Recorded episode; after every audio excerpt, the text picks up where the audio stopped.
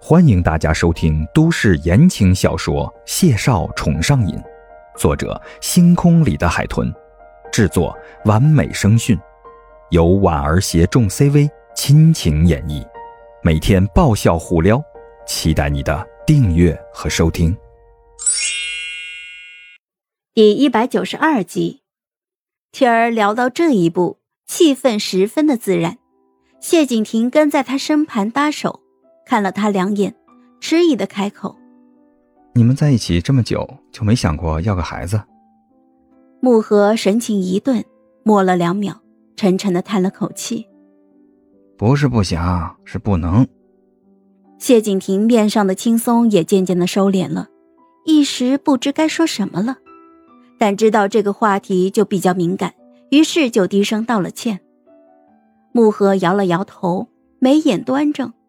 却看不出一丝的沉重，像是已经看开了这件事情。其实我倒还好，有他陪着我，已经是我想到的最好的生活了。我父母早些年就不在了，慧慧的妈妈年事已高，偶尔会念叨这件事。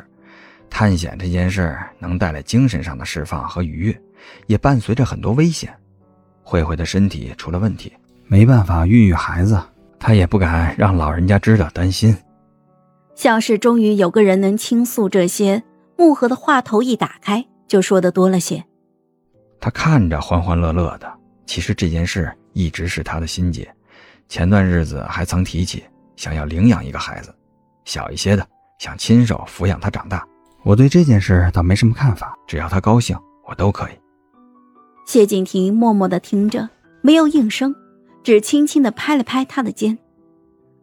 木盒看着锅里滚滚升腾的雾气，怔了片刻，半晌回过神来，他浅浅的勾唇，侧头就看着谢景亭，低声的询问：“你这么问，是在考虑孩子的事？”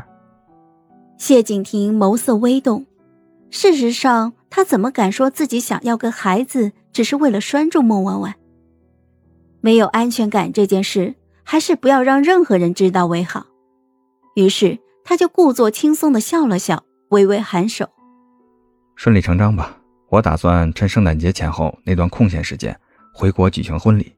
结婚后这件事早晚要提上日程。”木盒含笑点头，顿了顿，轻声说道：“慧慧也想圣诞节前后回国一趟，到福利院去看看。上次她回国跟那边打过招呼，这样很好，我们能顺便参加你们的婚礼。”谢景亭丹凤眸里带着笑，那真是太好了。婉婉一定希望你们能去。夜幕沉是星空密布时才来的，那个时候，孟婉婉和白慧、苏洛迪刚刚从楼上下来，瞧见安静跟着谢景亭身后进来的叶慕辰，他诧异的愣了愣，这厮还真的来了，这是擦着饭点来的吧？菜刚刚都摆上桌了。还热气腾腾的呢。